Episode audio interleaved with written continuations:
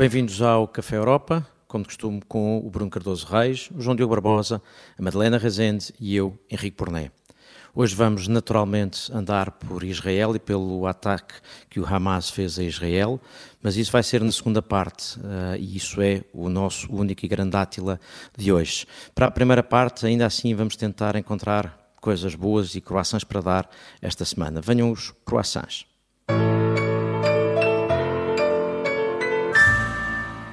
E o primeiro croissant posso dar eu, uh, e é um croissant que uh, infelizmente não se ouve em Portugal.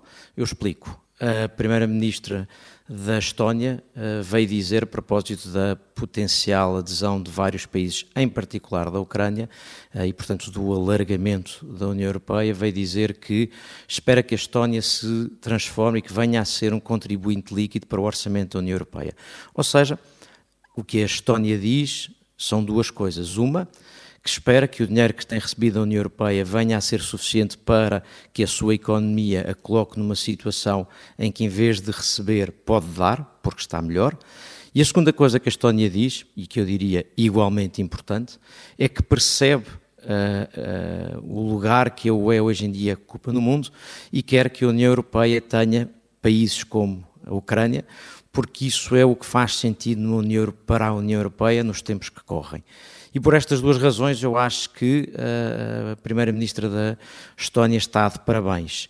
Infelizmente, em Portugal não é comum nenhuma destas duas posições, nem querermos passar a contribuintes, uh, Deus nos livre, nem uh, e, há, e, há, o medo de que o alargamento uh, para mais para leste altera o centro de gravidade da Europa e, portanto, nos coloca mais periféricos. E, portanto, o croissant é para a Estónia, com pena de não podermos dar um por cá. Não sei se tenho mais eh, participantes para este croissant, se mais alguém ader, se não, Bruno Cardoso Reis, temos um croissant teu uh, para a admissão dos chefes militares polacos a uh, poucos dias das eleições.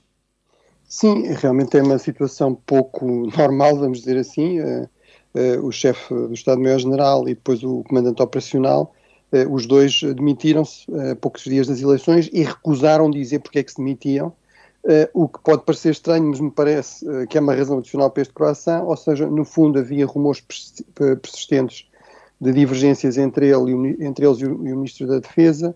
O Ministro da Defesa, em várias ocasiões, fez críticas públicas às Forças Armadas, por exemplo, a questão do míssil russo, que aparentemente não foi, não foi detectado, só apareceu meses depois, enfim, não atingiu ninguém, portanto, foi uma avaria, não, Uh, estava no meio de uma floresta, mas portanto acusou aí as Forças Armadas de ocultação. Uh, aparentemente houve uma série de decisões operacionais, por exemplo, de reforço das defesas na Bielorrússia, em que, estes, eh, em que o chefe de Estado-Maior-General não se sentiu devidamente consultado. Uh, agora a última teria sido também a evacuação de cidadãos de, de Israel e, portanto, e sobretudo uma outra divergência que é o desconforto, enfim, aí não, nunca houve declarações públicas, mas o desconforto destes generais com a, tentativa sistemática do partido no governo, portanto, o PIS, do partido que, que, lidera o governo na Polónia, de, no fundo, associar militares a eventos partidários. E, portanto, é evidente que esta demissão, a poucos dias das eleições, tem, uma, digamos, uma mensagem clara que é dizer eh, que realmente não têm confiança nesta liderança e que não aceitam, digamos, a instrumentalização política ou partidária da, eh, das Forças Armadas eu, eh, geralmente, sou bastante estrito nesta questão que é as Forças Armadas têm uma tutela civil. Em qualquer país europeu, quem manda nas Forças Armadas são os governos democraticamente eleitos e isso não é nada de estranho, não é partidarização, não, é, é, o que é suposto acontecer numa democracia plena. O que é normal é aquilo que nós tivemos em Portugal durante algum tempo, que é, desde logo ditaduras militares, mas, mas uma espécie de sovietes da autogestão dos, dos militares, não é? Os, os, generais andarem a eleger os generais e os, e os chefes andarem a escolher os chefes.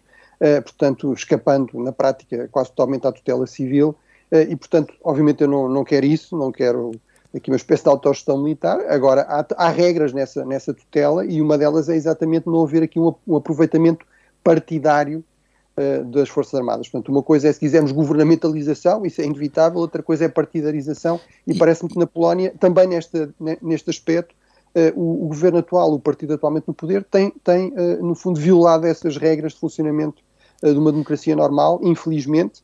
Uh, agora, não tenho é nenhuma uh, confiança que esta demissão tenha algum grande impacto na, na, opinião pública ou nos resultados eleitorais. Exatamente, em relação aos resultados eleitorais, não sei se a Madalena tem alguma noção, ou enfim, ou se tem alguma ideia do que é que poderá acontecer uh, no fim de semana, mas há uma coisa que eu acrescentaria ao que tu disseste, é que é, é completamente diferente os militares quererem tomar o palco e tomar até eventualmente o poder. Outra coisa é, apesar de tudo, entenderem que uh, têm que sinalizar preocupações que achem que estão no, na sua esfera. E, portanto, esta saída em silêncio, mas com, com significado, assim como uh, foi muito discutida há pouco tempo a saída nos Estados Unidos uh, do principal chefe militar, que saiu fazendo críticas ao ex-presidente, que é completamente diferente de militares entrarem no processo político, porque a seguir vai para casa. Mas, enfim, nos Estados Unidos é mais comum e, aliás, o respeito que há pelos militares, mesmo no espaço político e público, é maior. Um, Mas, Melena, não sei se tem. Diz. Só, só, só, só, uma frase que é, por exemplo, nos Estados Unidos, uma questão que é, que é fundamental é: o Marco Milley fez críticas, mas precisamente em relação a isto, ou seja, dizer que o Presidente tentou usar politicamente as Forças Armadas e fazendo até um pouco uma autocrítica, e sobretudo nos Estados Unidos é muito frequente os militares envolverem-se na política, mas sempre sinalizando que estão a fazê-lo a título individual e nunca como representantes, digamos, das Forças Armadas. Sim, é, são, são percursos que são reconhecidos profissionalmente, não propriamente como representação das Forças Armadas, e portanto não, não há aí uma alteração da ordem constitucional. Estas regras da uh, Exatamente. Sim, Nós temos mais um coração. Uma, uma declaração fortíssima. Sim. Sim, só, só para acrescentar que acho que é uma declaração fortíssima por parte uh, uh, dos líderes das Forças Armadas, no momento em que, de facto, há aqui os, uh, o PIS e, e os, os, três partidos que eventualmente poderão criar uma coligação. O PIS está a decrescer nas, nas sondagens, está à volta de 36%. Uh, a, a, a, coligação cívica está a 30%, mas os outros dois países, partidos que eventualmente irão coligar estão juntos a cerca de 20% e, portanto, é, é aqui, uh, enfim, um, um, sinal muito claro do, por parte das Forças Armadas de, de, do seu desprazer em ver uh, uh, o governo a desdizer tudo o que esteve a, construir nestes últimos anos durante a, guerra e o apoio à, à Ucrânia uh, e, e, eu penso que, que, que, eventualmente poderá ter alguns efeitos, não sabemos uh, quão fortes, mas certeza que uh, foi bem ouvido, não é? E aparentemente é uma das poucas instituições uh, independentes, a Igreja está completamente uh, subordinada ao partido e, portanto, há aqui claramente uh, uma mensagem. Não, e, e, o facto, de, o facto dos militares terem escolhido este timing não me parece que os possa livrar de, de, tentarem interferir ou pelo menos passar uma mensagem em véspera das eleições, e isso deve ser tido em conta, mesmo que tenham razão é difícil dizer que não tenham tido isso em mente, porque de facto o timing é péssimo. Mas, não, Diogo, mas eu, eu, deixei claro que é, é, exatamente isso. Só que é influenciar. Que é, eu acho que não é que não é, é interferir, é influenciar. Não, não, mas a minha crítica era aos militares, não era a ti, Bruno. Não, mas. Não, mas, mas, mas, mas pronto, aí divergimos, não é? Aí divergimos, mas eu queria deixar claro que, obviamente, reconheço isso. Agora, uma coisa seria eles fazerem uma declaração política e partidária, não é? De apoio a um partido. Agora, eles não disseram nada como, como, como disse, aliás, o porta-voz do chefe de Estado-Maior, ninguém o pode obrigar a manter-se em funções se ele acha que não tem condições e ninguém o pode obrigar a dizer porque é que saiu. Certo, e eu acho Diz, João Diogo. Não, a mensagem vai certamente ter um efeito nos eleitores do PIS, porque são esses uh, os eleitores que normalmente estão mais atentos a estas matérias e, como a Madalena dizia, de facto, nos últimos anos, o governo polaco tem usado as questões da defesa e, e, especificamente a, a, guerra na Ucrânia para criar não só um perfil internacional, mas também para reforçar a sua posição uh, interna. E a verdade é que eu acho, uh, ou parece claro, que eh, o PIS não tem gerido nada bem esta campanha. Nós temos discutido os faux pas diplomáticos, a dificuldade de se conciliar dentro da União Europeia, especificamente especificamente no período de campanha eleitoral, e eh, na semana passada, enfim, houve um, um debate esquisitíssimo em que aparentemente um, eh, as perguntas demoravam mais do que as respostas, e parece que há um certo receio, e, e, é difícil de compreender para um partido que está há tanto tempo no poder, mas há de facto um receio do que podem ser os resultados eleitorais. O, o PIS vai liderando nas sondagens, mas pode ser difícil uh, arranjar uma maioria para formar governo, e uh, certamente mais este caso vai ajudar a complicar as águas e vai ser muito mais difícil para o PIS, depois de vencer as eleições, ou se vencer as eleições, conseguir fazer um governo estável, uh, duradouro e até que possa ajudar a Polónia a progredir. Portanto, um, por além de ser uma má gestão de campanha, é também uma má gestão de um futuro governo e acho que isto também de, denuncia um certo esgotamento do PIS, um cansaço. É, é um dos governos, é um dos partidos e um dos governos mais bizarros da Europa, porque um, tem um líder de facto e um primeiro-ministro. É estranhíssimo que isto funciona assim, exato. E uh, é difícil sustentar um modelo tão frágil como este. Este tipo de ações e uma campanha conduzida desta forma vai tornar muito mais difícil o governo da Polónia nos próximos anos. E, e só, para, só, para, acrescentar um ponto importante, João Diogo, é que eu, eu, eu, em circunstâncias normais também teria grandes reservas em relação a, a generais in, in, de alguma forma interferirem na campanha, mas acho que tiveram aqui estes cuidados e sobretudo acho que as razões têm a ver com, no fundo, regras básicas de funcionamento de uma democracia, não é? Não, não é que estão em desacordo com certos aspectos do programa do partido, é que acham que as Forças Armadas estão a ser politizadas, partidarizadas, uh, além dos aspectos que referia a Madalena, também de, de pôr em questão até a, a, questão do alinhamento estratégico com a Ucrânia por razões também de, de cálculo eleitoral, não é? Eh, eh, há aqui um ponto, de qualquer maneira, e é completamente diferente fazer isto uh, querendo influenciar, outra coisa é interferir. Interferir no sentido de, de alguma forma, alterar o procedimento. Quer dizer, aqui temos um, uma declaração que sim, que me parece que obviamente que o timing é escolhido para ter algum efeito prático, uh, mas que tem uma lógica não, diferente. pronunciar-se a favor de um partido concreto, não é? Não é o Exatamente. caso. Exatamente. Não disseram precisamente nada a isso. Sendo que estas eleições estão muito uh, configuradas como o partido de governo contra a oposição, porque há dois grandes partidos, depois há uma série de partidos mais pequenos que podem ser importantes para fazer maiorias, mas que não estão propriamente alinhados com o partido do governo, e portanto ser contra o governo, uh, parecer como sendo uh, contra o governo, parece-me que neste caso tem uma mensagem política, e enfim, sendo militares não deixam de ter direitos cívicos. Em, em, em, termos Sim. de princípio é diferente, não é? Mas, mas pronto, esses, esses direitos estão limitados, sobretudo quando estão no ativo mas, uh, mas em, em, termos de princípio é diferente, por exemplo, virem publicamente criticar o governo, eles não disseram nada. Ou, fazer ou uma reunião das FIAs militares, ou fazer uma reunião das FIAs militares que fosse claro. crítica, eh, são coisas, são coisas, apesar de tudo, diferentes. Quer dizer, em todos os Estados membros da União Europeia ou em vários estados já aconteceu os FIAs militares se demitirem-se precisamente fazendo com isso um sinal de protesto. Eh, não é, uma, não é completamente original, portanto, até por aí me parece. Agora, isso levanta a questão de perceber o que é que vai acontecer uh, nas eleições, mas isso estaremos cá para comentar.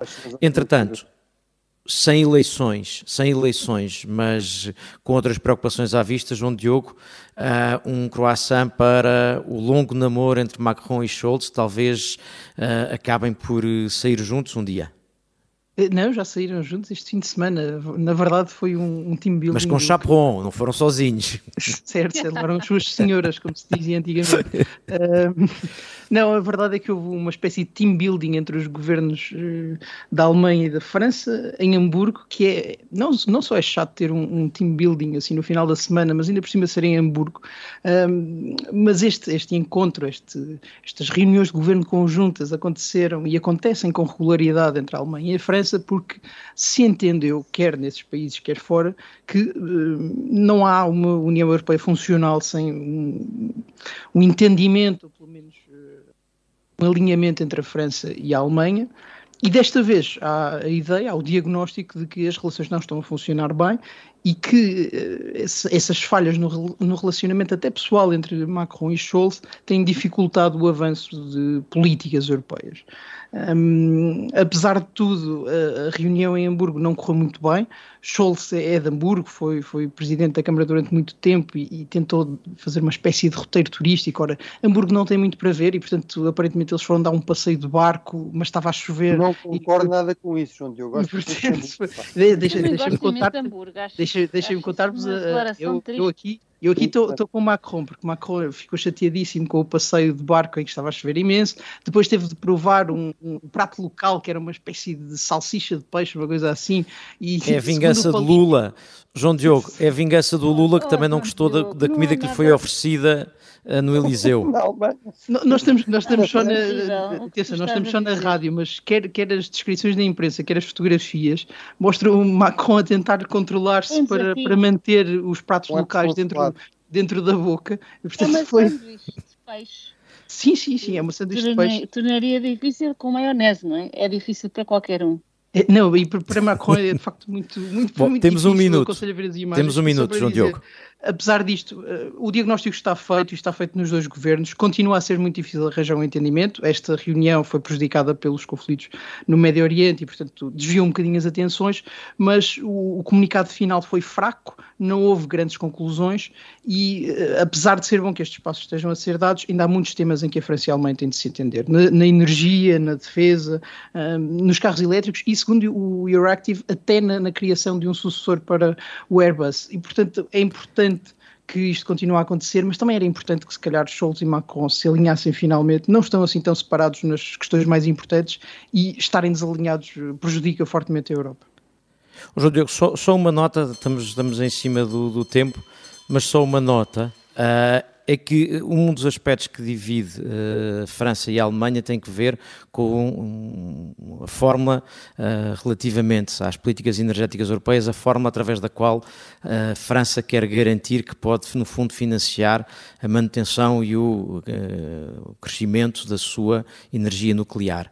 Uh, e, e, diz isto pensando, inclusive, que a Alemanha que decidiu por si fechar a sua energia nuclear, portanto, se acha que isso é um problema, uh, tivesse feito de outra maneira. Mas a verdade é que o que é aqui muito interessante ver é que nesta discussão uh, que há entre Macron e Scholz, ou entre Alemanha e França, sobre a energia, nomeadamente a energia nuclear, não está tanto em causa uma visão mais ou menos climática ou ambiental, está uma visão de um lado da Alemanha, do outro lado da França, sobre como usar a política europeia para aumentar a competitividade da sua indústria ou, ao contrário, reduzir ou, deixar, ou impedir que aumente a, a, competitividade da indústria do país de lado.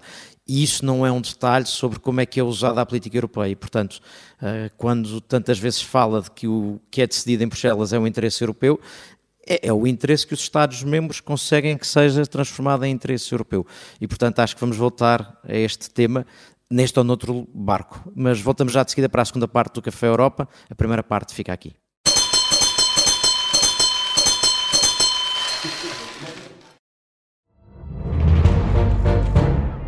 Saguei. Tirei, tirei a faca. Fui, empunhei e mesmo no momento em que. Esta é a história do homem obcecado com a infiltração do comunismo na igreja que quis matar João Paulo II em Fátima. Matar o Papa é uma série para ouvir em seis episódios e faz parte dos Podcast Plus do Observador. Estreia a 13 de maio. Os Podcast Plus do Observador têm o apoio da Kia.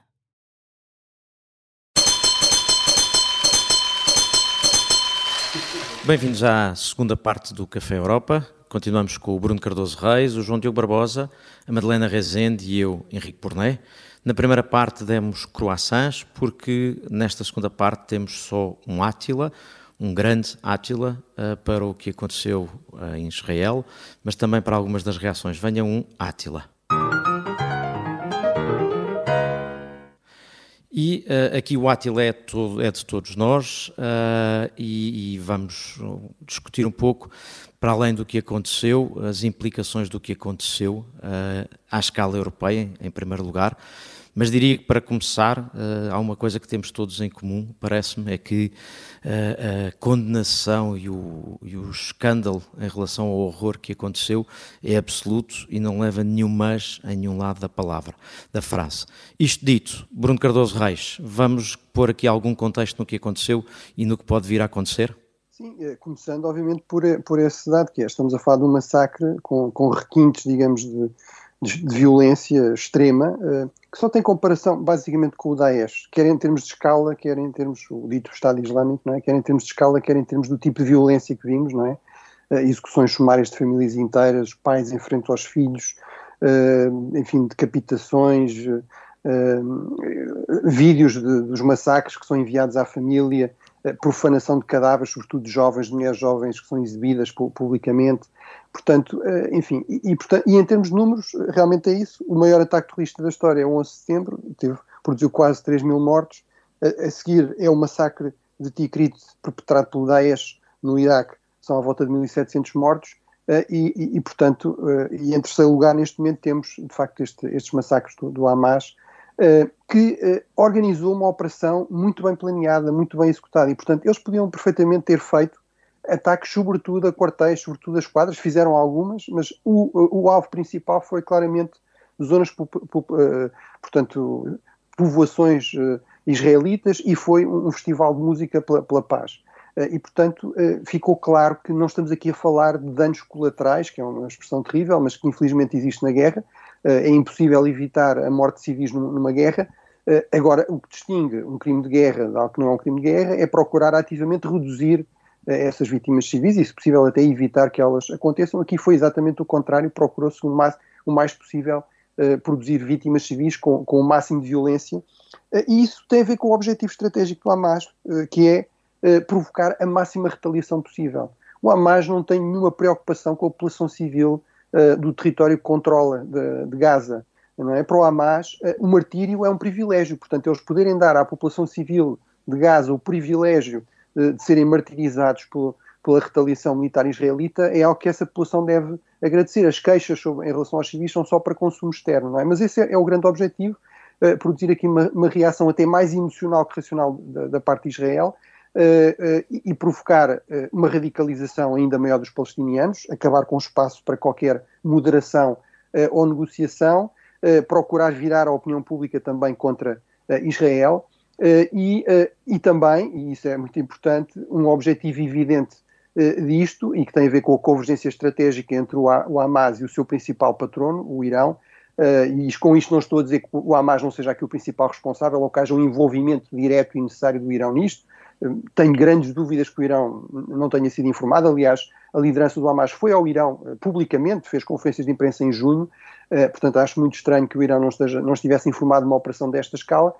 tanto mais que ela converge com os interesses do Irão nesta questão que é descarrilar a aproximação, as negociações entre a Arábia Saudita e Israel, mediadas pelos Estados Unidos, eh, e em que havia eh, a indicação, também pública, até do próprio governante de facto da Arábia Saudita, do príncipe herdeiro, de que uma das condições seriam concessões eh, significativas aos palestinianos. Portanto, isso é tudo aquilo que o Irão e, o Hamas quer, quer evitar. E só, só para terminar, em relação à reação na Europa, acho que é lamentável que tanta gente na Europa hesite em condenar sem qualificativos eh, de facto, atos de barbárie desta, desta dimensão, ataques a civis, crimes de guerra dos mais idiotos que podemos encontrar uh, na, na, história contemporânea.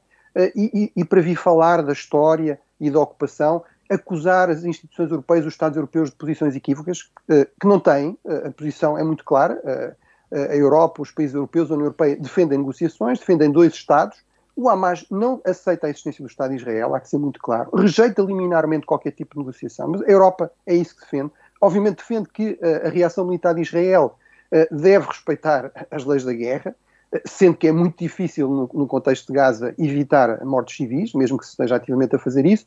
temos este drama, que é realmente o governo israelita tem extremistas lá dentro, tem pessoas que defendem a violência contra os árabes, portanto, não dá nenhuma confiança também aos seus aliados, mas a Europa, no essencial, tem uma posição clara, que inclusive passou também por este último ponto, que é a questão das, das ajudas à Palestina. As mesmas pessoas que a primeira coisa que se lembraram de gritar neste contexto é que a Europa se esqueceu da Palestina e que não ajuda a Palestina, passado umas horas, graças a umas declarações disparatadas do, comissário húngaro, eh, passaram para, eh, o, digamos aqui, a, a queixa de que afinal a Europa ia cortar a sua ajuda indispensável à Palestina. Portanto, uma ajuda que supostamente não existia, eh, de repente passou a indispensável. Felizmente o bom senso prevaleceu e realmente os fundos não vão ser cortados, sobretudo a ajuda humanitária não vai ser cortada, eh, eventualmente vai-se ver exatamente em que termos é que essa ajuda está a ser feita uh, em Gaza e, e, se não há aí a possibilidade de algum desvio de algum desse financiamento para, para o Hamas, uh, mas em termos do essencial, acho que a posição europeia, dos governos e da União Europeia, foi a posição correta.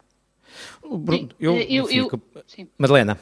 Não, eu concordo contigo na condenação absoluta, como é óbvio, uh, e, e, e, concordo que, que, no essencial os europeus uh, estão claramente uh, do lado de Israel no, seu direito de, de, de resposta.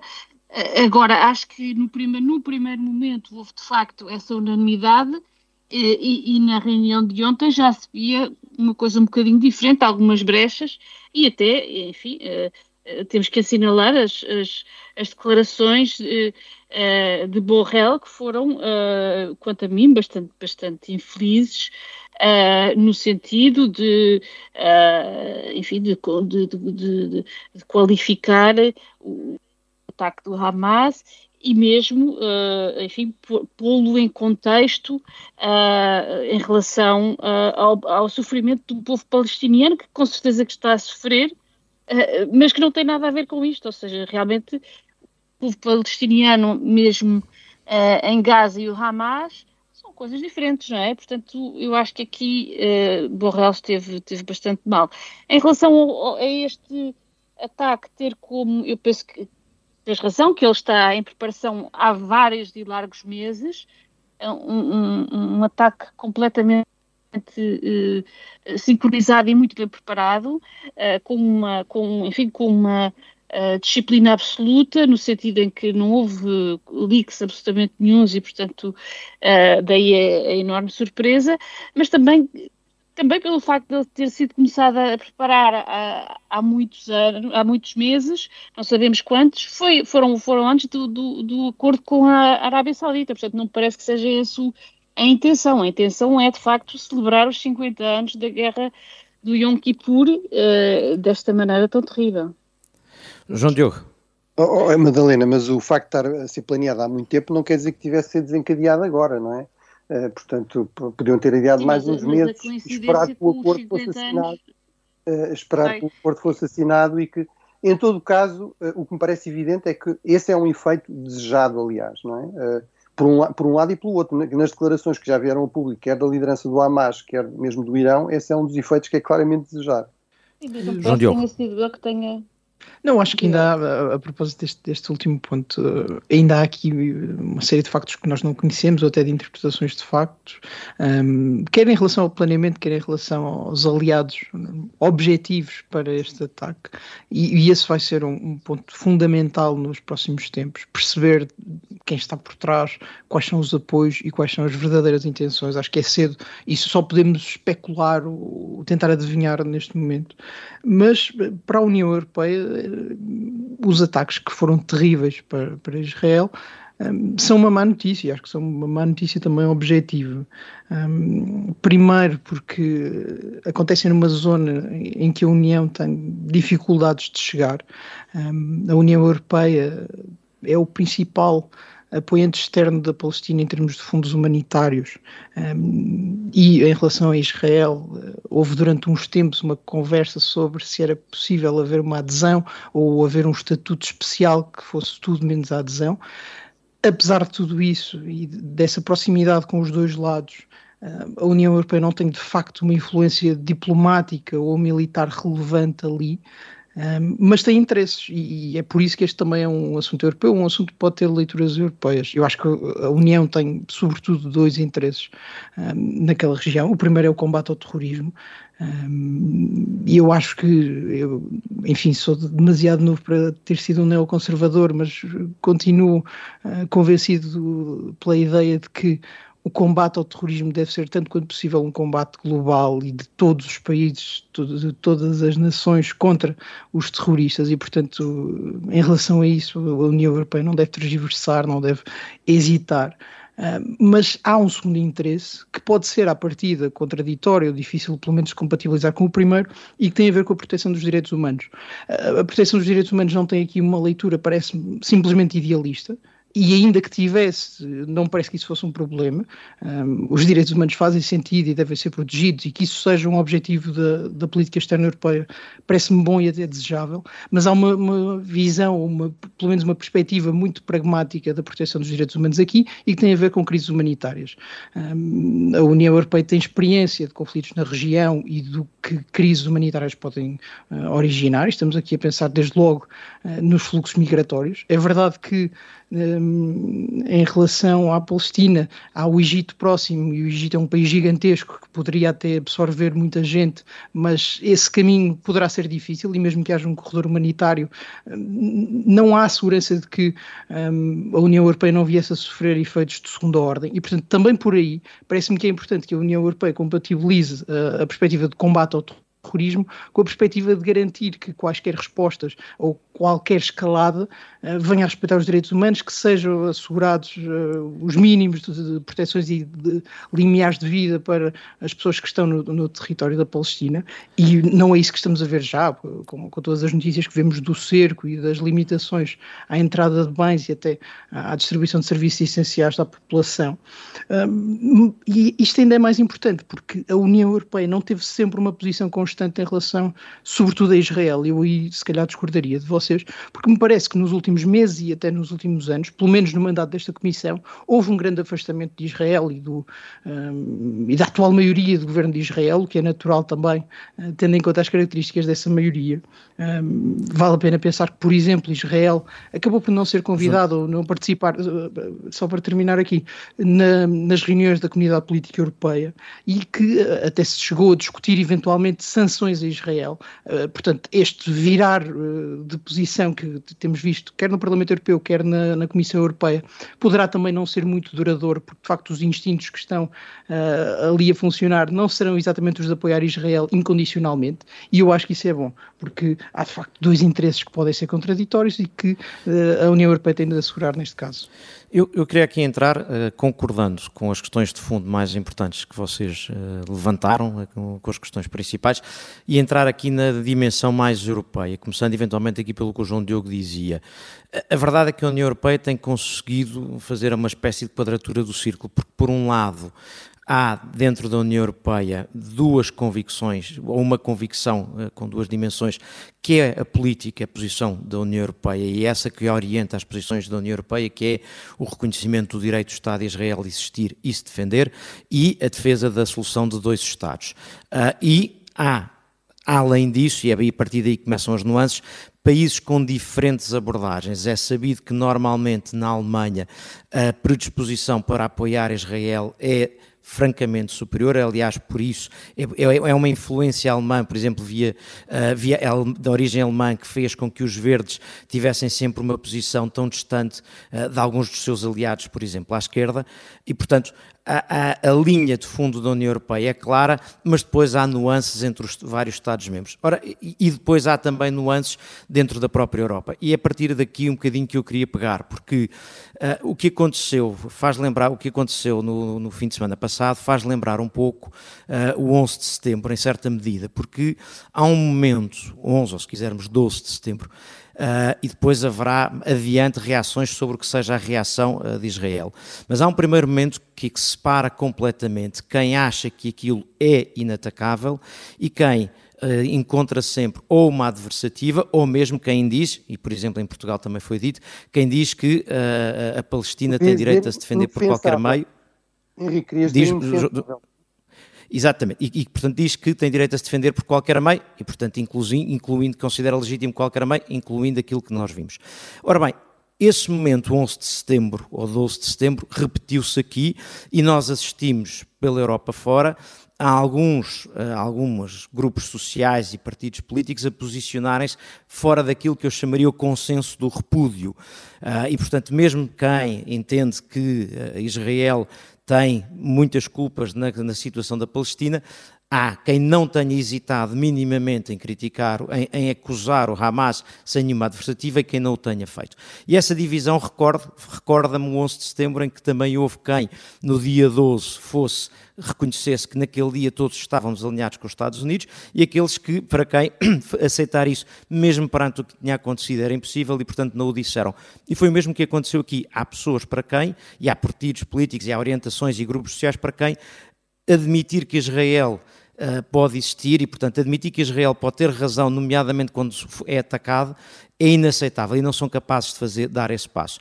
E nós estamos a ver consequências políticas disso. Por exemplo, em França, o Partido Socialista francês afastou-se do partido de Mélenchon, que foi candidato a candidato presidencial, recordamos, e era uma das outras possibilidades. Havia quem dissesse uh, que preferia Mélenchon a, a Macron.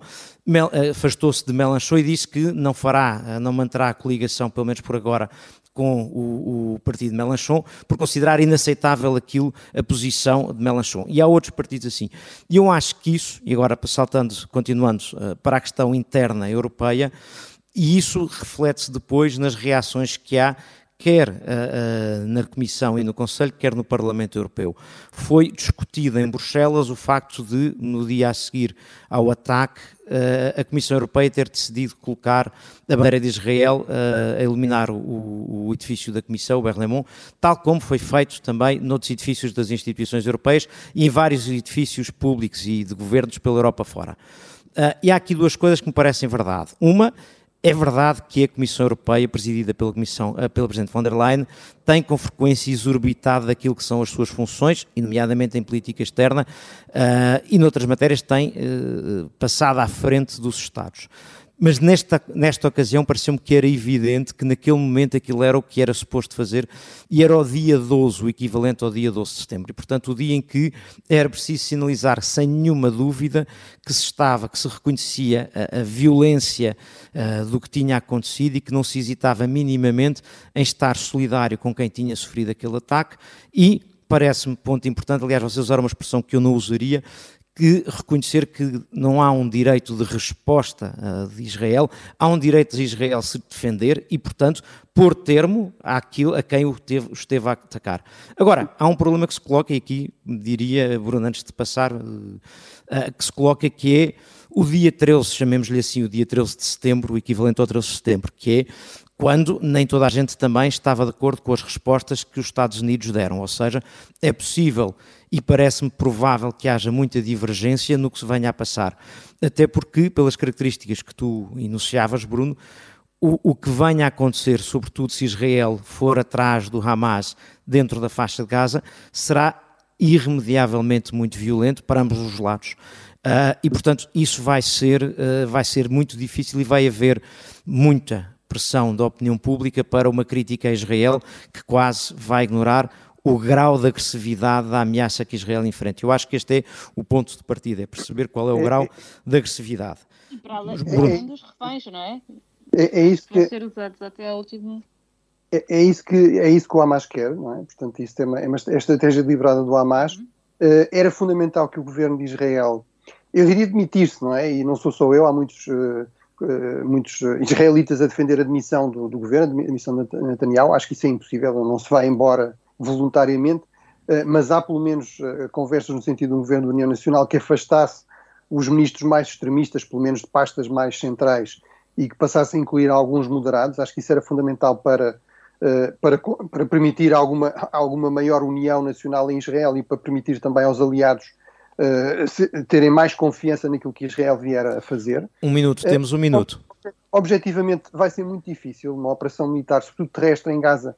É inevitável que cause muitas baixas. Uh, quem está interessado nos civis, quem está interessado nos palestinianos civis em, em, em Gaza, tem uma solução muito simples. E era isso que devia ser a prioridade neste momento da maior parte dos governos europeus e da, e da, da posição maioritária na União Europeia. Obviamente, vocês descreveram muito bem outras posições, que é uh, apoiar o apelo das Nações Unidas para um corredor humanitário, ou seja, para o Egito, porque Gaza não é um enclave rodeado por território israelita, uh, há uma fronteira com o Egito, uh, que o Egito deixe entrar os civis palestinianos que queiram entrar. Infelizmente, não há nenhum sinal de que o Egito queira fazer isso, não há nenhum sinal de que haja uma pressão internacional, nomeadamente destes grandes defensores dos palestinianos que existem aí pela Europa.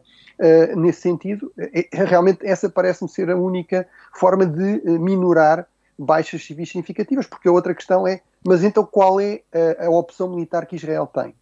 É? O que é que Israel pode Exato. fazer para é, responder é, a um movimento que está uh, no meio de 2 milhões de, de civis? E, e, é por isso, Bruno, e desculpem, estamos a chegar ao fim mesmo do programa, mas é por isso que eu acho que é importante não nos chamar a isto uh, resposta, porque não é uma espécie de retaliação ou vingança, mas a pergunta para mim parece-me ser essa e parece-me que é a pergunta que se coloca aos dirigentes europeus, que é o que é que Israel pode e o que é que é aceitável que faça para, não para se vingar, mas para, um, recuperar os reféns, recordar isto, recuperar os reféns, resgatar os reféns, dois, pôr termo a esta ameaça, porque se, se esta ameaça se mantiver capaz, um ataque deste tipo regressará e, portanto, isso acho que é o que o é mais difícil. E o Hamas continua a bombardear Israel, é que as pessoas também se esquecem disso, continua a lançar... Isso não terminou. Isto dito, chega aqui ao fim o Café Europa desta semana. Voltamos para a semana e certamente não com grandes notícias.